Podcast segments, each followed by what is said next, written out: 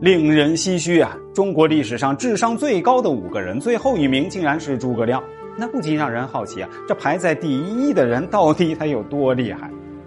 诸葛亮是我们比较熟悉的谋士，那刘备十分信任他，曾三顾茅庐请他出山。诸葛呢也没有辜负刘备的期望，草船借箭、空城计等等啊，是脍炙人口，连周瑜都嫉妒他的智慧，发出“既生瑜，何生亮”的感慨。尽管诸葛亮很富有智慧啊，但他的智商啊，在中国历史上仅排在第五位。哎，那前四位是谁呢？咱们一起来看。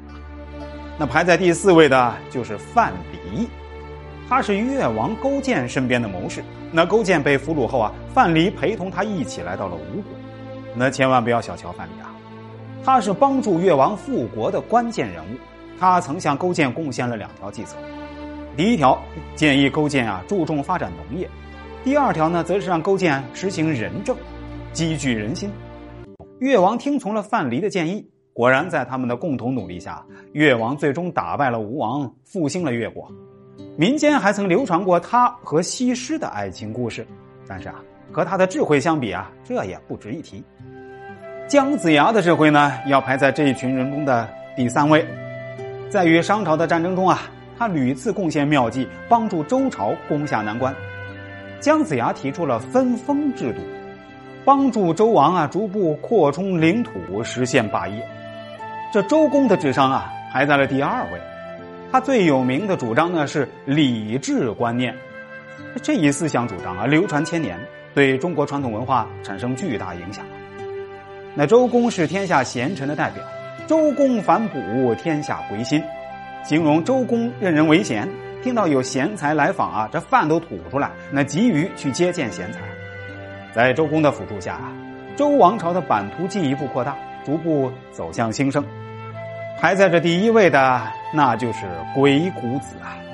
鬼谷子啊，又名王许，是春秋战国时期有名的谋士。历史上有名的谋士的苏秦、张仪啊，都是他的学生。鬼谷子开创了新式兵法，是诸子百家中啊纵横家的开创者。那大家为什么习惯叫他鬼谷子啊？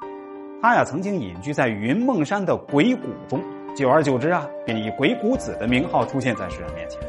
鬼谷子在历史上十分具有影响力，曾与这孔子、孟子齐名，被评为战国时期啊最具影响力的人物。这鬼谷子的知识十分渊博，所涉及的领域有阴阳学、兵法。法学，他的代表作品呢就是《鬼谷子》啊。这本经典书籍呢与《孙子兵法》齐名，流传千年，成为治世哲学。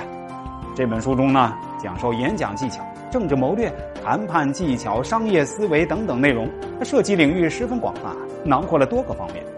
那直到今天啊，鬼谷子的智慧仍然能警醒世人，影响着一代又一代看待世界、处理问题的看法。很多人啊，都从他的智慧中汲取养分，滋养心灵。那关于我国智商最高的这五个人的排名，你有什么想说的呢？可以在评论区啊说说您的看法。咱们下期再见。